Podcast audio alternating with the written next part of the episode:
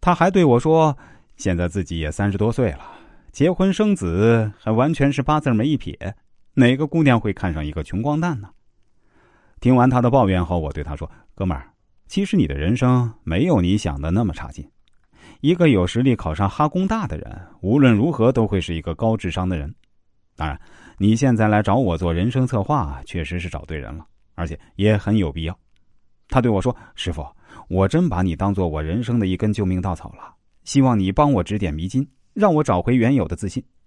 我跟他说：“救命稻草没这么夸张，你首先要做的是调整自己的心态，改善自己的精神面貌，否则每一天一副萎靡不振的样子，财神爷见了你都要绕着走。”他回答说：“师傅，我也想改变啊，但我现在这副鬼样子，要钱没钱，我怎么变得自信起来呢？”我对他说。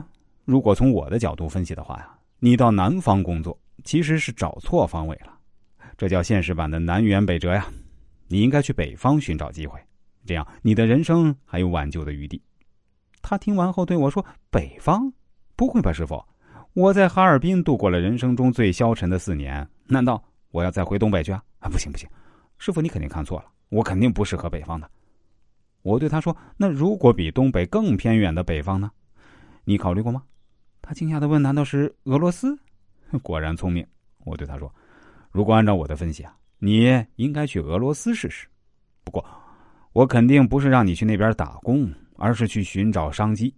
当然，我能给你的建议就这么多，具体操作肯定是需要你自己动脑筋去琢磨的。”他想了很久，对我说：“师傅，你这么说，我寻思了一下，倒不是说完全不可能啊。